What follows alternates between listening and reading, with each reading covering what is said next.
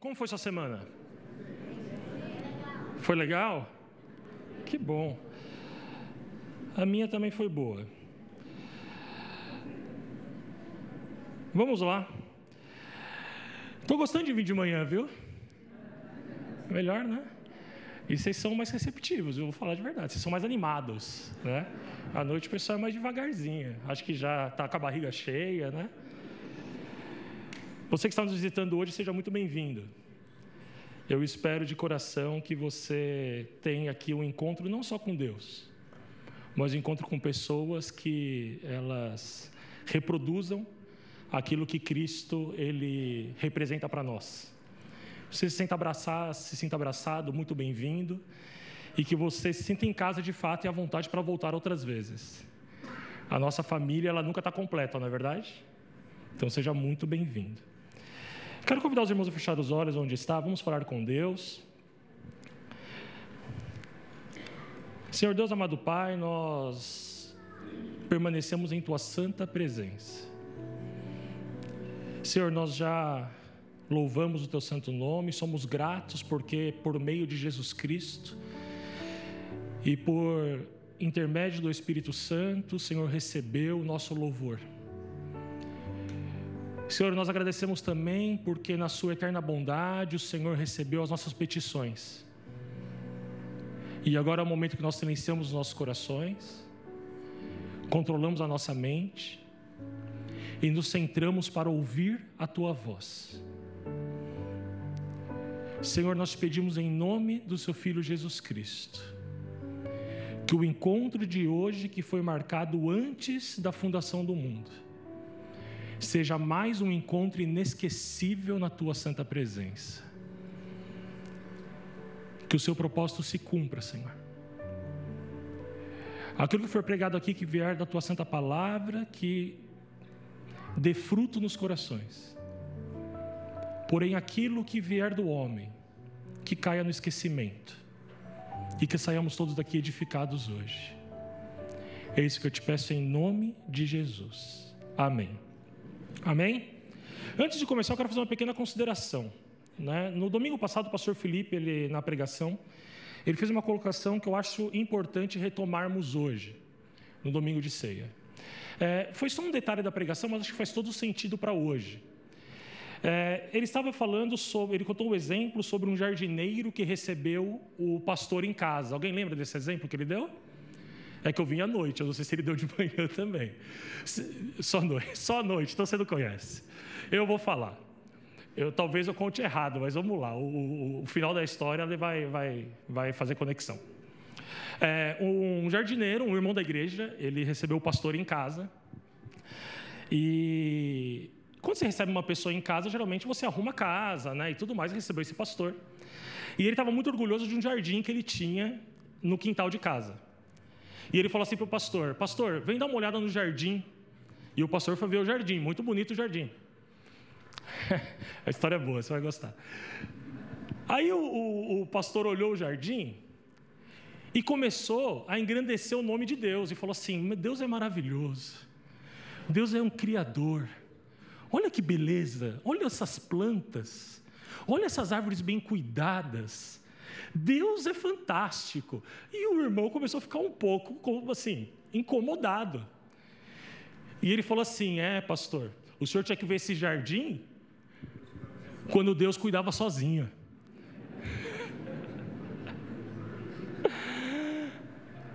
e é verdade. Quando Deus cuida sozinho, a natureza de fato toma conta e não fica, né? É, é belo a criação, claro, mas nós temos uma participação ativa. Por que eu quero falar sobre isso? A mensagem de hoje nós vamos é, tentar caminhar por meio da responsabilidade que nós temos também como cristãos. Responsabilidade pessoal que nós temos. E também aquilo que é atributo da divindade. E isso começa agora. É, a parábola da, da, semente, quando o semeador ele lança a semente na terra, todo mundo conhece essa parábola, não conhece? E tem a terra fértil, tem até a terra é, pedregosa, tem os espinhos. Só que às vezes nós nos atentamos que essa terra é responsabilidade nossa. Quando nós ouvimos a palavra de Deus, já começa a nossa responsabilidade em sermos um ouvinte que vai centrar o seu coração e preparar o coração para receber a palavra, ou já teremos uma resistência prévia àquilo que Deus vai falar.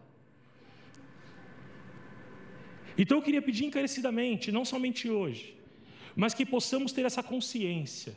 E quando ouvir a palavra de Deus, que nós possamos nos centrar e preparar o coração para que a semente seja semeada em terra fértil. Amém? Amém?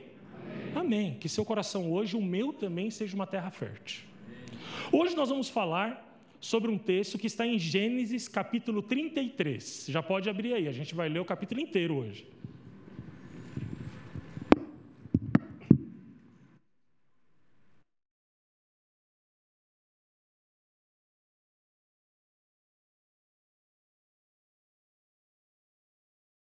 Mas antes de ler, requer uma longa introdução. E eu tenho algumas características. Uma delas é que eu sou um contador de histórias, né? A minha vida é uma novela. Às vezes a minha esposa fala assim: Meu, ninguém vai acreditar que essas coisas acontecem com você, mas tudo acontece comigo. E a gente vai entender, a gente então tem que parar um pouquinho e entender essa história antes de ler o texto, pode ser? E eu vou tentar contar essa história. Posso tentar contar? Sim? Então vamos lá. Essa história diz respeito a dois irmãos, Jacó e Esaú. Repete comigo, Jacó e Esaú, para você não esquecer. É, você vai repetir porque tem muito personagem na história. Jacó e Esaú. São dois irmãos. É importante saber que esses dois, eles eram gêmeos. E eles eram filhos ah, de, de Isaac e de Rebeca. Eles nascem é, de uma gestação bastante complicada, aonde a mãe sentia que, na verdade, a gestação estava, eles meio que chutavam demais, se batiam demais.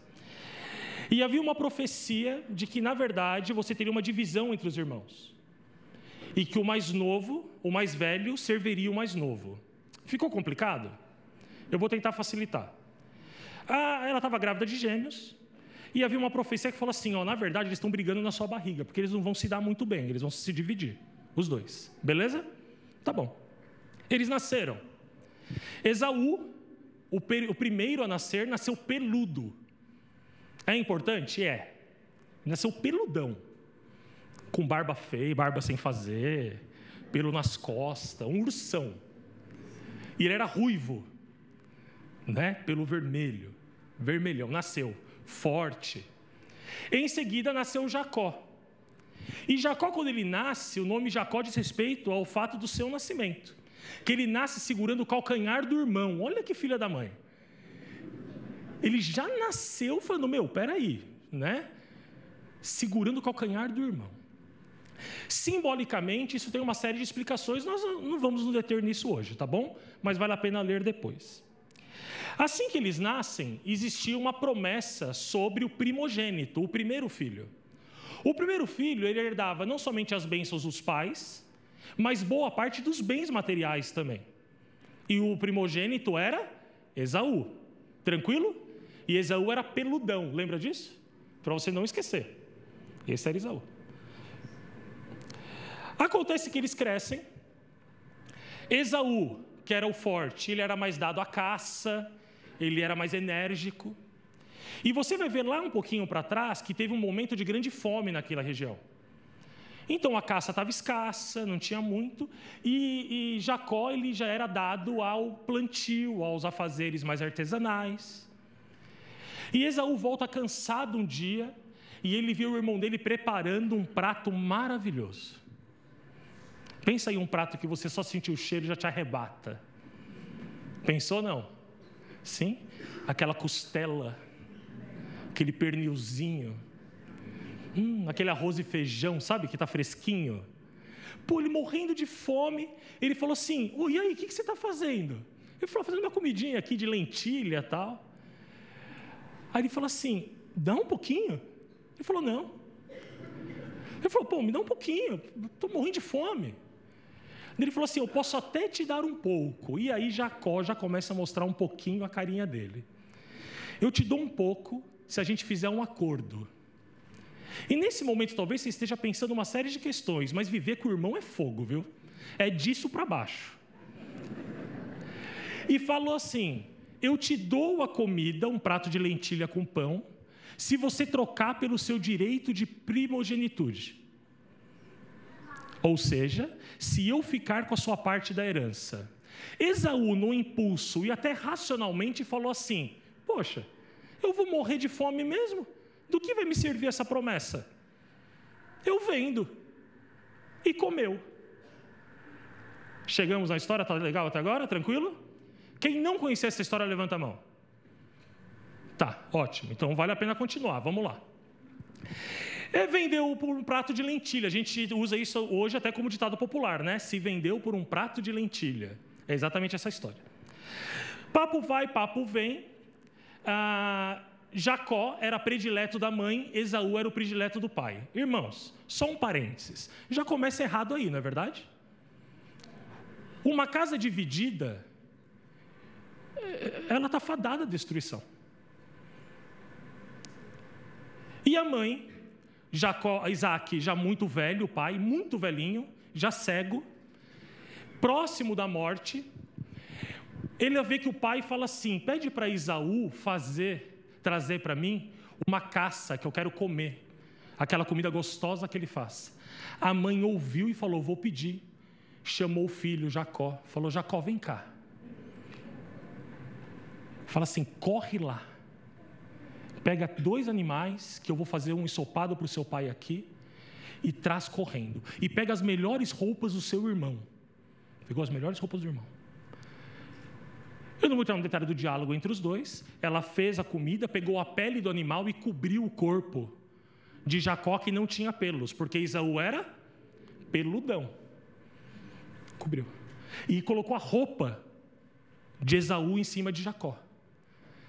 E aí Jacó entra e Isaac abençoa ele no lugar de Esaú. E ele fala assim: Deixa eu te tocar e sente os pelos. E fala assim: Deixa eu te beijar, sente o cheiro da roupa. E fala: Você é meu filho Esaú. E abençoa ele. Os, os, detalhes da bênção, vocês já ouviram um milhão de pregações, você pode consultar depois, mas ele abençoa o filho. Isaú chega depois e percebe que a coisa não está legal. Fala, o que está rolando? E ele percebe, entra na tenda e fala assim: pai, eu vim com a caça. Ele fala: calma aí, acabei de comer, você acabou de trazer, está ficando maluco? Ele fala: não, acabei de chegar. Ele falou: não. E aí Isaú saca. E ele fica muito angustiado. Ele fala: pai, não sobrou nenhuma bênção para mim? O pai fala: dessa não. E aí, antes de continuar, eu quero ler a bênção que ele professa sobre a vida de Esaú, que está em Gênesis 27, 38. Depois a gente vai para o 33. E já já a gente entra na exposição. Gênesis 27, 38 a 40, se eu não me engano. Vamos ver se é isso mesmo aqui.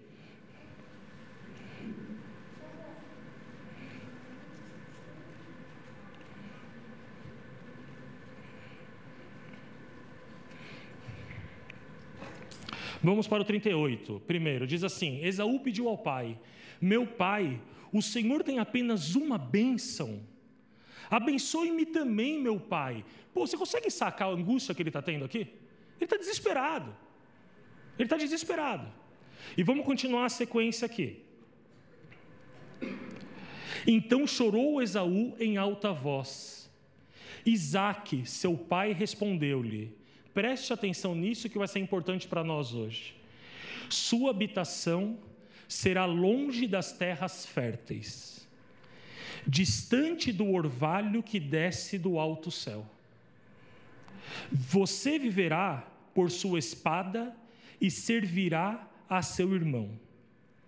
Mas quando você não suportar mais, arrancará do pescoço o jugo. Traduzindo, você está falando de uma sociedade agrícola. Estar longe das terras férteis era uma condenação. Uma terra que não chove, pior ainda. Ele serviria o irmão dele. Mas quando ele chacoalhasse o jugo, nós vamos ver o que é isso, aí sim ele se veria livre. Esaú ele sai muito irado e ele vira para os funcionários lá, para os servos e fala assim: é o seguinte, meu pai ele está morrendo. Depois que ele morrer, eu vou respeitar o luto dele. Passando o luto, eu vou matar Jacó. Pô. Eu gastei alguns minutos. Posso contar uma história da minha vida rapidinho? Pode ou não? Uma vez eu fui para a escola. Uma vez não, fui para a escola muitas vezes. E eu estava na escola, e assim, cara, é, eu era o espírito inquieto. Eu era o espírito inquieto. E eu estava numa escola nova, porque eu tive que mudar de escola, porque teve uma confusão na escola anterior. Então minha vida era sempre assim. E aí nessa escola nova, eu era novo tal, e tinha um cara na minha sala chamado Montanha. Quer que eu explique? Não. Meu, ele era gigante. Ele era muito forte, meu, muito forte, muito alto, era tipo Esaú. Muito forte. Ele chamava Tiago. Era o Tiago Montanha. E eu estava lá meio tímido na, na, escola, e eu vi que o Tiago entrou no banheiro. E a escola que estava uma escola relativamente pequena, e a inspetora de turma, de corredor, sabe a tia do corredor? Ela esqueceu a chave na porta do banheiro. E aí eu olhei o Tiago entrando e eu vi a chave. E aí Satanás, ardiloso,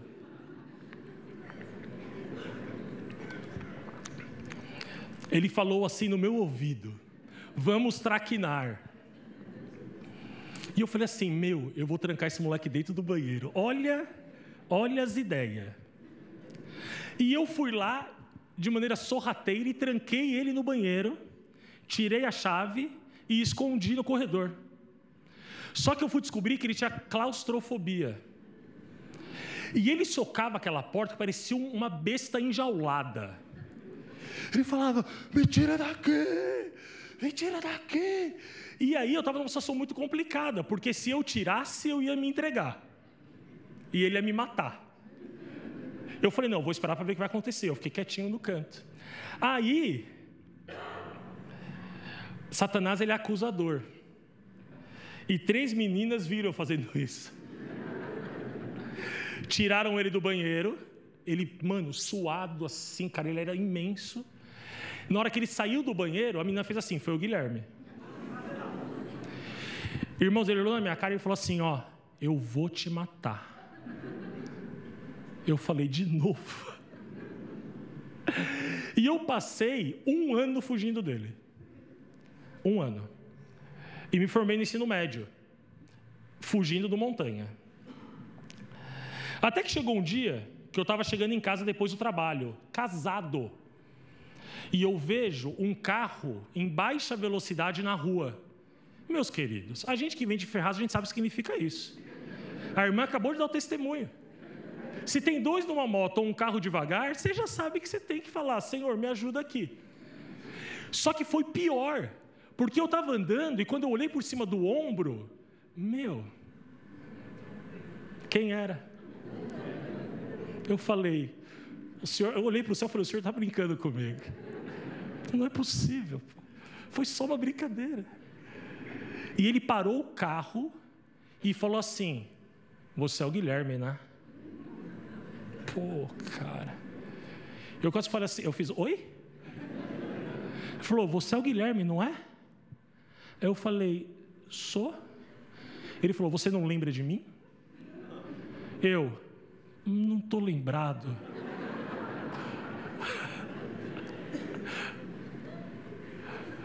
Ele falou assim: Eu sou o Tiago, mano. Eu falei: Tiago? Oh, estudei com você. Oh, que saudade. Eu falei: Ai, Senhor, obrigado. Eu falei: Lembrei, lembrei, pô, lembrei. Isso é louco. Lógico que eu lembrei. Jacó estava com muito medo. E essa minha história de vida é muito parecida com a história de Jacó. É, a mãe procura o pai e fala assim: Ó, Jacó, ele vai ser morto pelo irmão o pai fala assim: Meu, tira ele daqui e manda ele para a terra do seu tio. E ele vai na casa de Labão, muito longe. Na casa de Labão, Jacó é enganado pelo tio. Ele vai se casar com uma mulher, oferecem outra, ele casa com duas mulheres, ele tem muitos filhos, só que depois ele começa a compreender como as coisas estão ocorrendo e a vida dele acaba se organizando. E ele começa a enriquecer muito, e Labão começa a empobrecer. Labão fala assim: peraí, ele está me roubando. E começa uma série de confusões. Jacó, Deus fala com ele assim: volta para sua terra. Aí é complicado, porque ele estava jurado de morte. E aí o texto que nós vamos ler agora é o texto da volta de Jacó para a terra onde o irmão permanecia. Vamos lá comigo agora, Gênesis 33.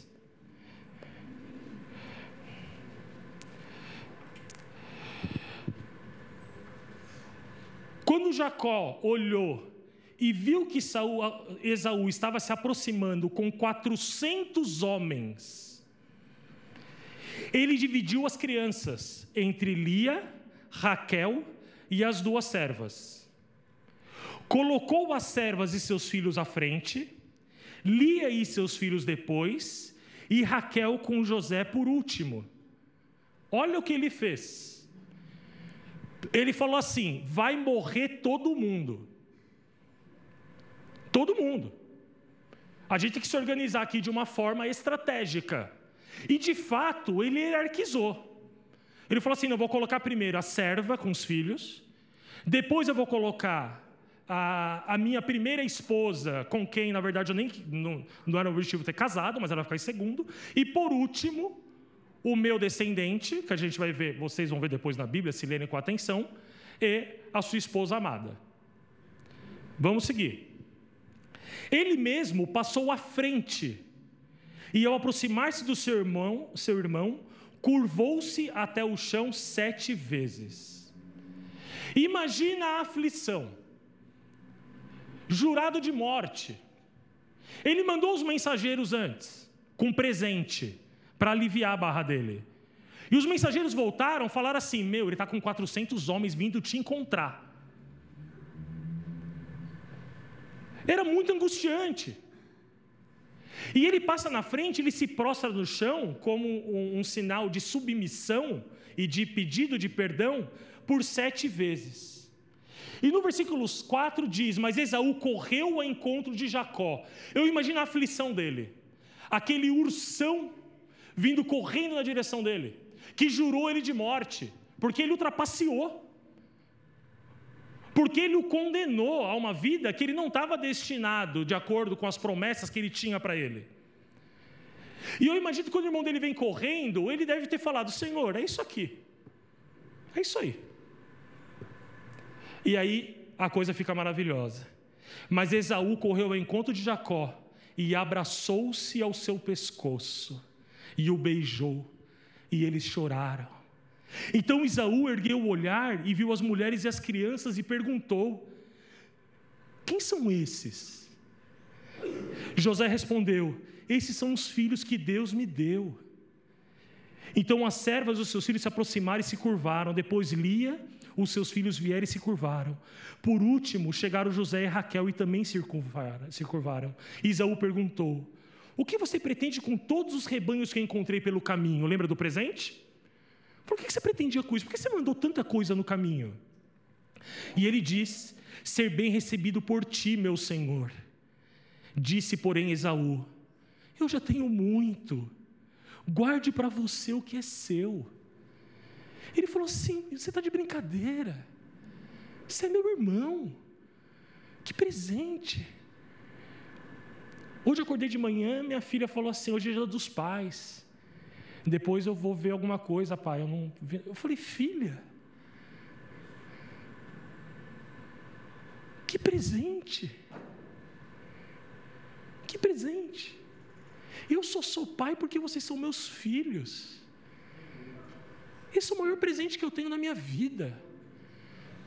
Esaú, quando ele encontra o seu irmão, ele fala assim: que presente.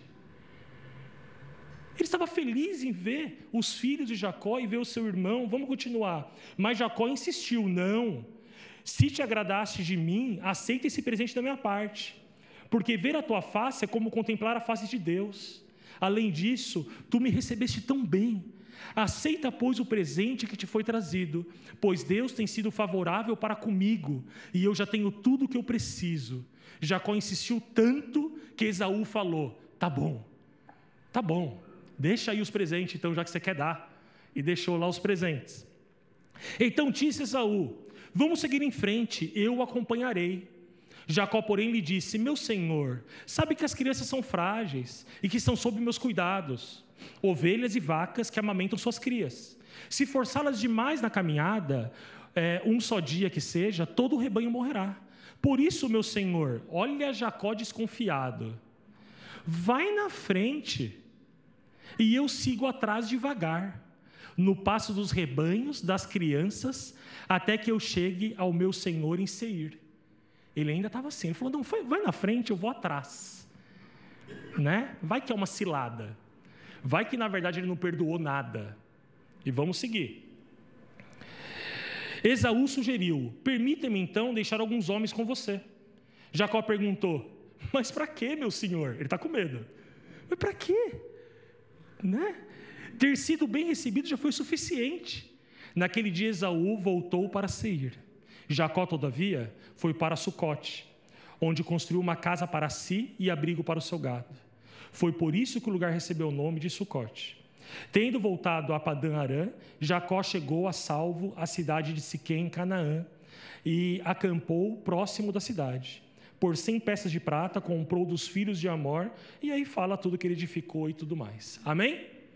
Esse é o nosso texto de hoje. O texto de hoje ele poderia ser destrinchado em torno de uma série de pregações que você ainda vai ouvir ou já ouviu na sua vida.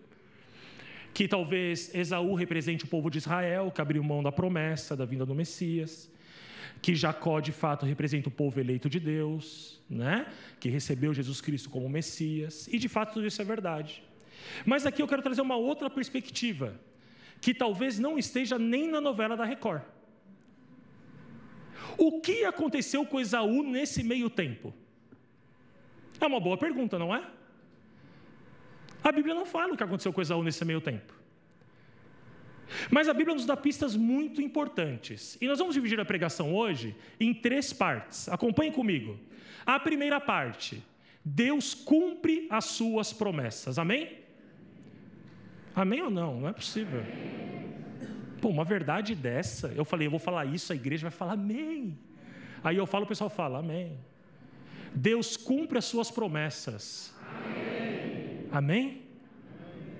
E mais, Deus cumpre as suas promessas com todos os seus filhos. Com todos os seus filhos. Isso é importante para mim e para você. Porque nós vivemos em um mundo que nós achamos que temos que ser merecedores das coisas. E de fato, em determinada medida, nós temos responsabilidade. Mas a promessa de Deus diz respeito somente a Ele. Deus ele cumpre as suas promessas. A promessa de Deus sobre essa família não nasce em Jacó, Isaú ou Isaac, nasce em Abraão, que é o avô deles. E Deus fala para Abraão: em ti, em você, serão benditas todas as famílias da terra. E essa família não exclui Esaú. Essa família não exclui você. Essa família não me exclui. Nós somos filhos de Abraão. E nós temos uma promessa sobre a nossa vida: que nós seremos benditos na terra. Essa é a promessa de Deus. E Deus ele não muda. Esaú, no capítulo 36, você vai ver que ele foi muito próspero.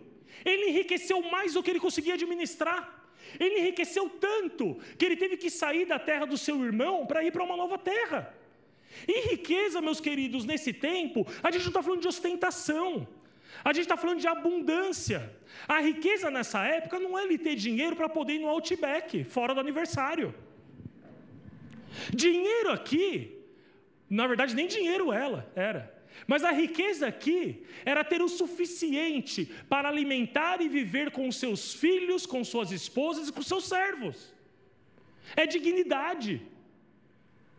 A dignidade do Senhor caiu sobre a vida de Esaú, porque Deus tinha uma promessa sobre os seus filhos, e Deus não esquece de nenhum dos seus filhos. Nós não podemos viver como crentes que servem um Deus que simplesmente é hipotético. Ou correr a um Deus sempre quando nós temos a primeira necessidade. Nós vivemos muitas vezes como um povo que não vive da promessa. Nós temos uma promessa sobre a nossa vida, e toda vez que nós negamos essa promessa, nós negamos a existência do próprio Deus.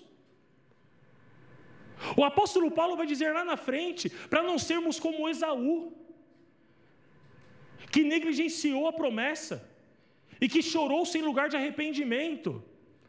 Nós não podemos ser pessoas blasfemas que vivem após a revelação de Deus como se ele simplesmente não existisse.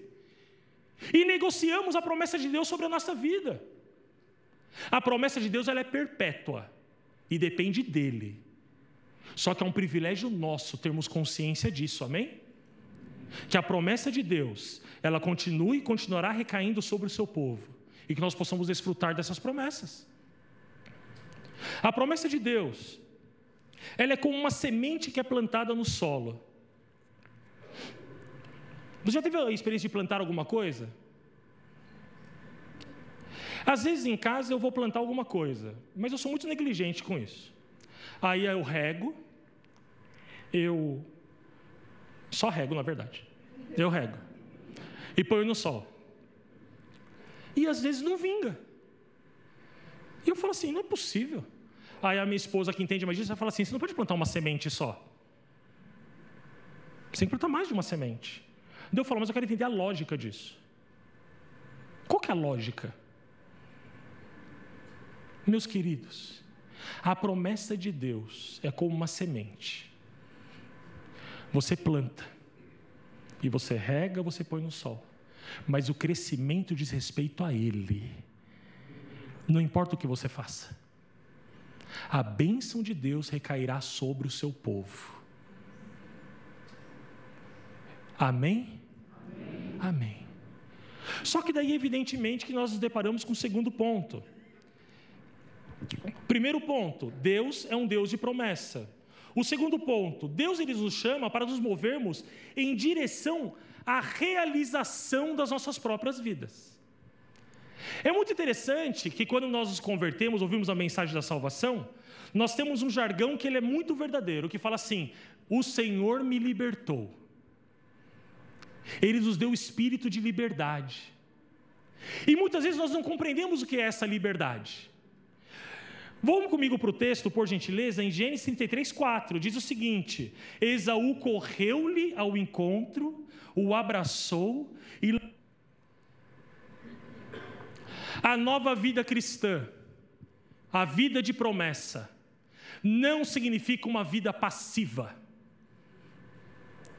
a vida cristã é uma vida de atitude. O Senhor ele nos dá liberdade de ação. A liberdade é para que nós possamos agir. Eu quero ser mais claro quanto a isso. Quando a Bíblia, ela fala, por exemplo, que a nossa luta não é contra carne nem sangue. A Bíblia está ampliando a nossa visão da realidade. Ela está ampliando a nossa visão da própria vida. Quando você nasce de novo, você tem o seu espírito transformado. O espírito diz respeito à nossa vontade. Nós temos uma nova visão de mundo, uma nova visão das realizações, uma nova visão das relações interpessoais, uma nova visão da nossa relação com Deus. Mas o que isso tem a ver com o texto? Absolutamente tudo, meus queridos. Tudo. Lembre-se da promessa sobre Esaú que ele ia estar longe dos campos férteis, que ele não teria chuva, que ele seria só servo. Só que lá no capítulo 36 fala que ele foi muito próspero. O que mudou? Mudou a última parte da profecia. Quando você se tocar, que depende de você, chacoalhar o jugo que te aprisiona, você terá uma nova vida. Você sabe o que significa isso? Às vezes, nós achamos que aquilo que nos aprisiona são somente questões imutáveis do mundo. E nós nos tornamos murmuradores. Você sabe que eu atendo os jovens da nossa igreja, via de regra, via de regra. 25, 26, 27 anos chega para mim e fala assim: É, Guilherme, então eu queria tanto ter um emprego, eu queria tanto ser um astronauta. E sabe o que eu falo, meus irmãos? Quem tem sonho é adolescente, adulto tem projeto. Isso não é papo de coaching, isso é realidade. Isso é realidade. O Senhor, Ele abençoa os nossos projetos. Esse papo de que vai aparecer uma bomba branca com um recado na pata, dizendo que você tem que fazer da tua vida, isso não existe. Isso é para aprisionar pessoas dentro de uma expectativa. O que o Espírito Santo faz comigo e com você é ampliar os nossos horizontes. Ele muda a nossa perspectiva. E sabe qual foi o jugo em que Esaú estava preso? O jugo do rancor, do não perdão, da justiça própria, do amor ao seu próprio ego. Esse era o jugo que aprisionava ele. Meus queridos, quando a Bíblia fala que nós temos que perdoar uns aos outros, sabe o que ela está falando? Você tem que se libertar, não libertar o outro. Aí libera perdão. Meu amigo, o outro está vivendo a vida dele. Liberar perdão para quem? Ah, não, minha vida está difícil porque não liberaram perdão para mim. Você está maluco? Isso é inveja. Isso não existe na Bíblia. Ai, mas fala que seca os olhos. Presta atenção. A Bíblia fala que nenhuma feitiçaria, nenhuma maldição vai prosperar contra a nossa tenda, contra a nossa casa. Porque é maior que está em nós do que o que está no mundo, não é verdade? Só que sabe o que limita a nossa bênção? Nós insistimos numa visão antes da revelação divina, antes da promessa, antes da profecia. Você sabe quem está preso? Esaú. Porque Jacó estava lá casando e tendo filhos, e que estava remoendo a angústia era Esaú. Sabe quem fica na cama pensando, ah, eu vou ligar para ela, eu vou falar várias coisas para ela? É você. Sabe quem deixa de ir na festa de família porque está brigado com o outro? É você. Você que está preso. Sabe que deixa de ir para a igreja porque não cumprimentaram? Você. O rancor aprisiona quem alimenta o rancor. A amargura aprisiona quem alimenta a amargura. Existe uma diferença de perspectiva bíblica, meu irmão. A Bíblia nos dá uma noção de eternidade, não é só para você querer ir para o céu e tocar harpa. Porque acho que nem vai acontecer isso lá, inclusive. E se acontecer, eu não quero tocar. Vou falar para Deus me colocar em outro, no departamento do futebol. Mas olha só. A nossa perspectiva bíblica é entender que a eternidade começa hoje. E sabe qual é a diferença disso? Não é entender que você não vai morrer. É entender que nossa vida é muito maior do que os problemas. Ou os problemas pontuais. Meus queridos, eu estou falando que o problema não existe. O apóstolo Paulo fala assim: Eu aprendi a viver na abastança e na necessidade. Olha aqui para mim, preste atenção. O seu sofrimento nessa vida não será extinto. Você vai sofrer, meu irmão. Ou você acha que a angústia da sua vida vai acabar? Ela só é substituída. Não estou falando que você tem que viver aflito, não estou falando isso. Nem ansioso. Aí que está a noção da eternidade bíblica. Quando nós éramos do mundo, quando nós estávamos aí no mundo, os problemas da vida era como essa Bíblia aqui. E ela estava assim nos meus olhos. Você já passou por isso? Aonde tudo é o problema? Você vai trabalhar, aquele problema te persegue? Você vem para a igreja, o problema está junto. Você vai dormir, o problema está junto. Só que quando o Senhor nos mostra a eternidade que nós já vivemos, esse problema ele não desaparece, mas ele fica no lugar dele. Eu enxergo ele, mas eu estou vendo tudo que existe em volta. Essa é a paz que excede todo entendimento. Uma mãe enlutada, ela sofre, meus irmãos. Um irmão que perde o emprego, ele sofre, ele fica preocupado. Um irmão que tem problema no trabalho, ou uma irmã chega em casa aflito, não é verdade? Eu trabalhava numa escola em São Paulo, que quando me chamaram para trabalhar, o pastor Felipe falou para mim assim: não vai. E eu falei assim: eu vou, porque eu sou rebelde. E ele usou um termo que foi muito interessante para me convencer. Ele falou assim: lá não é o inferno, lá é o rascunho do inferno. Eu falei assim: que singelo. Eu falei, mas eu vou. Aí eu fui. Deveria ter ouvido o pastor Felipe. Era uma aula, uma sala super lotada, 50 pessoas, é, os alunos muito indisciplinados. Era muito, um ambiente muito difícil, muito desafiador. E eu dava sete aulas lá, seguidas. Eu ficava angustiado, queria sair correndo. Para você ter uma ideia, para as pessoas fazerem silêncio, eu fechava as janelas da sala, para todo mundo ficar com calor. E falar: o que está acontecendo? Estou morrendo. Eu falei: fica quieto que eu abro. Era na chantagem. E quando eu estava muito angustiado, muito angustiado, eu desenvolvi uma técnica. Eu tinha o guarda-pó, sabe, o jaleco? Eu colocava a chave da minha casa dentro do jaleco. E quando eu estava com o coração apertado, eu pegava na chave e eu falava assim: aqui é só um pedacinho do meu dia. A minha casa está me esperando. E quando eu entrar por aquela porta, minha esposa vai estar me esperando. E a minha filha vai me abraçar. Porque a minha vida não é esse problema. A minha vida em Deus é muito mais plena do que só esse problema. O Senhor nos chama para não nos chama para vivermos um problema específico. O Senhor nos chama para enxergar a plenitude da vida. Eu quero falar uma coisa para os irmãos, olha aqui para mim, por gentileza. Meus queridos, a vida é uma bênção de Deus para mim e para você. É uma bênção. Com todos os seus desafios, com todos os seus problemas, nós ainda carregamos no coração a esperança de um Deus que cuida de nós. Não existe coisa maior do que essa. Primeiro ponto, confiar que o nosso Deus é um Deus de promessas. Segundo ponto, entender que nós temos uma responsabilidade, uma responsabilidade de vivermos como pessoas que nasceram de novo. Que nasceram de novo. O pastor Felipe falou da nossa avó, morreu com 93 anos de fato. E eu me lembro que quando eu fui visitar, ela estava à beira da morte já, ela falou uma coisa que me marcou muito. Ela falou assim: Filho, a avó está bem. A avó está bem. Eu sei que ela estava falando. Ela está falando assim: Eu vou para minha casa.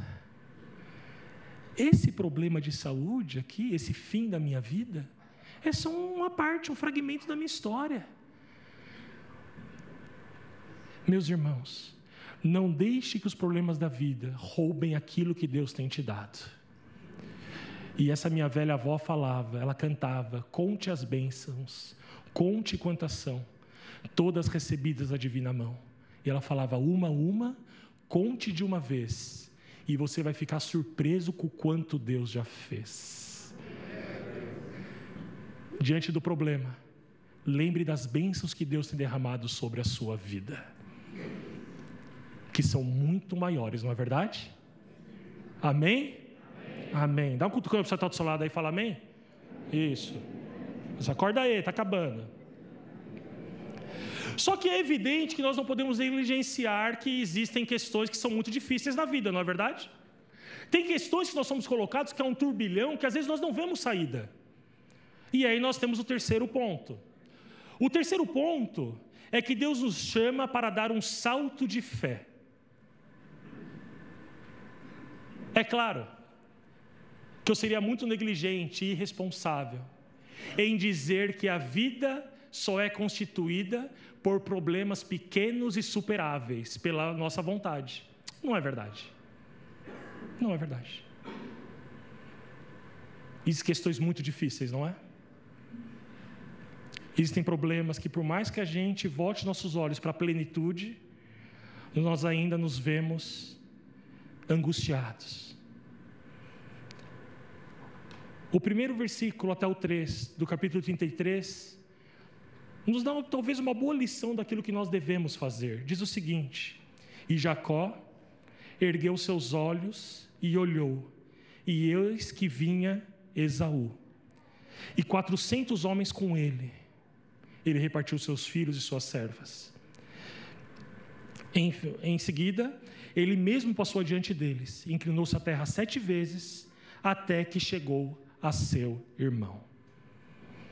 Meus irmãos, nós temos um Deus de promessa e nós temos responsabilidade com uma boa vida. É importante entender esse segundo ponto. Quando o jovem, não, acho que eu não terminei, quando o jovem fala para mim, ah, eu quero ser astronauta, eu quero um bom emprego, eu pergunto para ele, levantando meio-dia? Você quer um bom emprego levantando meio-dia? Ah, não, mas eu quero que Deus abra as portas. Mais? Você é alfabetizado? Você tem acesso à internet? Você tem duas pernas? Deus já te abençoou com as condições, não é verdade? Cabe a nós avançarmos. Voltando um pouquinho só no segundo tempo, acabou meu tempo. No segundo ponto, olha só. Só para concluir a segunda parte. A ideia de que a bênção de Deus, ela vai cair do céu de uma forma milagrosa pode ser verdade, mas não esqueça o que significa milagre. Milagre é quando não existe mais alternativa. Um cego enxergar é milagre. Não é verdade? Um paralítico andar é milagre, pô. Abrir o mar vermelho, milagre. Ah, o, o, o, empresário, o Elon Musk bater na porta da minha casa, ali na Vila São Paulo. Nunca vai acontecer. Nunca.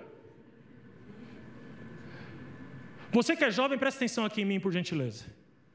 Se você não se posicionar como adulto que você já é, e você correr atrás das suas próprias condições de ter uma vida digna, isso não cairá do céu, porque Deus já te deu aquilo que você precisa.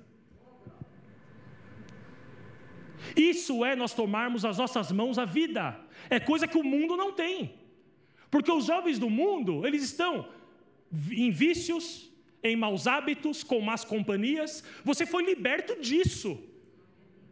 Você foi liberto para ir para a escola e estudar. Nunca pensei que ia estar falando isso.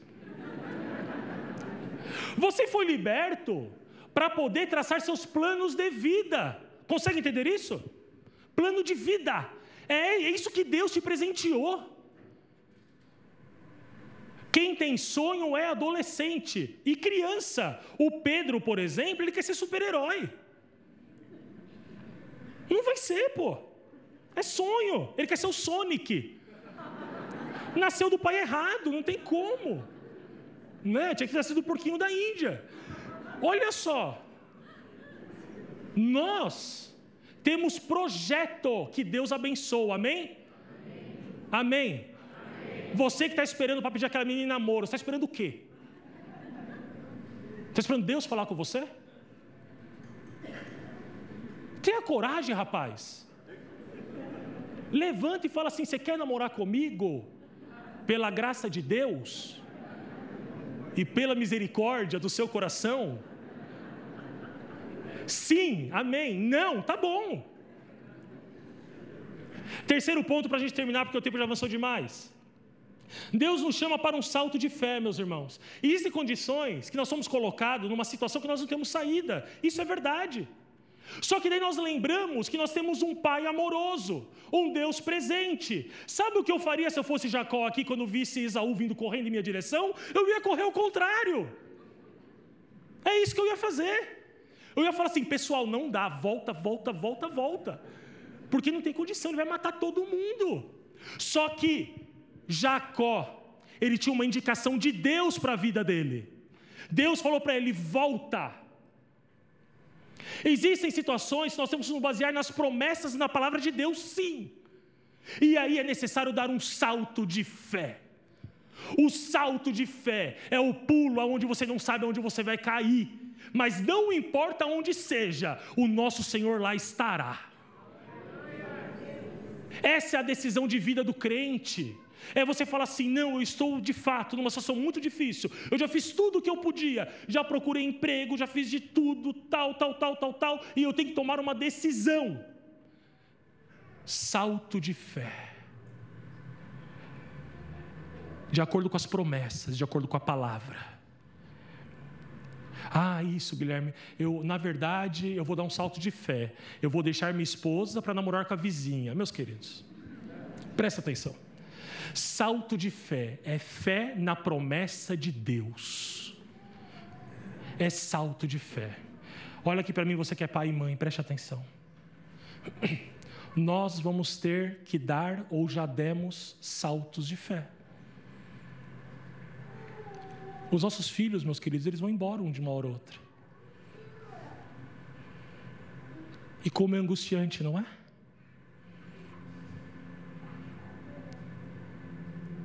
E aí, sabe o que a gente faz? Que a bênção de Deus esteja sobre você. E que em nome de Jesus, que tudo que eu plantei nesses anos todos no seu coração, cresça e dê frutos. Salto de fé. As nossas filhas vão pegar condução. Salto de fé. Salto de fé.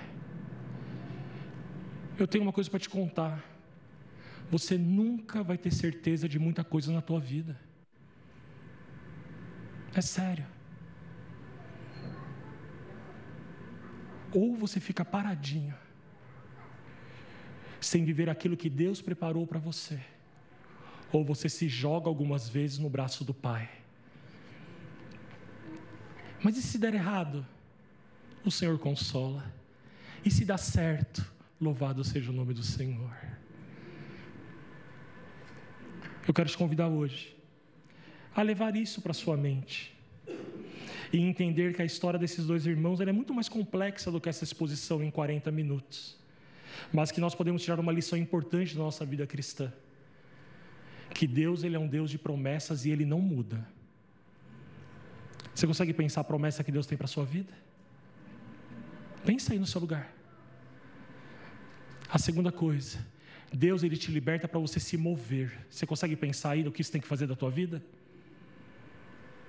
Se movimenta.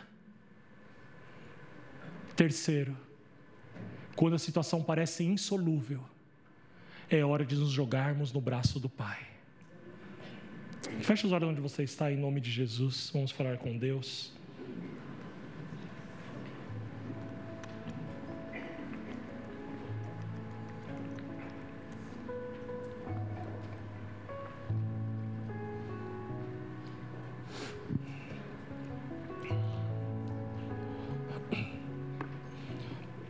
No seu lugar onde você está, eu acredito que essa mensagem nos leva a nos movimentar, não é verdade? Talvez você tenha, assim como eu, a tratar algumas coisas com Deus nessa manhã. Talvez trazer à memória as promessas que Deus tem para a sua vida e elas não mudam, elas continuam disponíveis. Talvez você tenha que tomar uma decisão na sua vida que já era para você tomado, para você se movimentar, para você entender que as condições já foram lhe dadas, para você se mover. Ou talvez a sua angústia é tão grande, tão grande, e o medo da decisão é tão intenso, que você precisa pedir para Deus te ajudar a dar esse salto no escuro.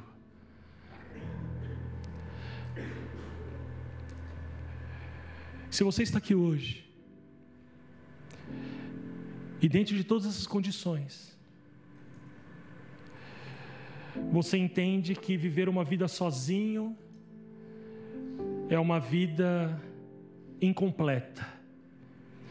Que viver uma vida longe da promessa de Deus, viver uma vida longe da liberdade que o Espírito Santo te dá, viver uma vida distante da segurança de se jogar no incerto,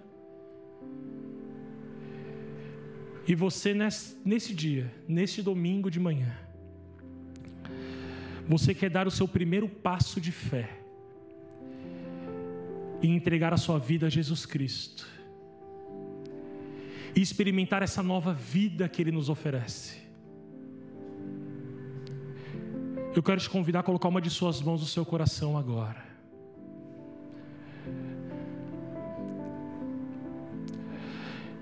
Pelo nosso tempo, infelizmente, eu gostaria de orar pessoalmente por você. Mas isso não muda em nada aquilo que você pode fazer no seu lugar, porque Deus está com você. No seu coração você pode falar: Senhor, nessa manhã eu entrego a minha vida a Ti. Senhor, as minhas incertezas, as minhas angústias, os meus medos, os meus conceitos, eu coloco tudo aos seus pés. E a partir de hoje, eu chacoalho o jugo do pecado com a ajuda do seu Espírito Santo. E eu entro em uma nova vida por amor do teu nome. Você que está no seu lugar, quero te convidar a colocar a mão no seu coração, todos vocês, meus irmãos. E eu acho que nós podemos falar com Deus, não é verdade? Senhor Deus, eu quero te agradecer, Pai. Te agradecer porque o Senhor é um Deus de promessas. Te agradecer porque o Senhor não muda. Te agradecer porque nós não estamos sozinhos. Senhor, eu quero te agradecer porque, mesmo que nós nos esqueçamos, o Senhor não se esquece de nós. Senhor, eu quero te agradecer porque o Senhor tem cuidado da nossa casa, que o Senhor tem cuidado dos nossos filhos, que o Senhor tem cuidado. Hoje eu sou livre para poder escolher os caminhos da minha vida, convicto que o Senhor me abençoará. Não importa onde eu entrar ou aonde eu sair, ali eu estarei sobre a bênção do Senhor. Senhor, eu coloco diante de Ti agora o pedido dos meus irmãos que estão diante de problemas aparentemente insolúveis, Pai. Para o Senhor sempre há uma saída, mesmo que o Senhor tenha que criá-la. Senhor, que esses meus irmãos, eles possam ser revestidos da coragem do Espírito Santo de Deus. E que eles possam se jogar na incerteza da sua racionalidade, mas na certeza de que há um Deus amoroso que irá segurá-los. É isso que eu lhe peço. Em nome do seu Filho Jesus Cristo. Amém.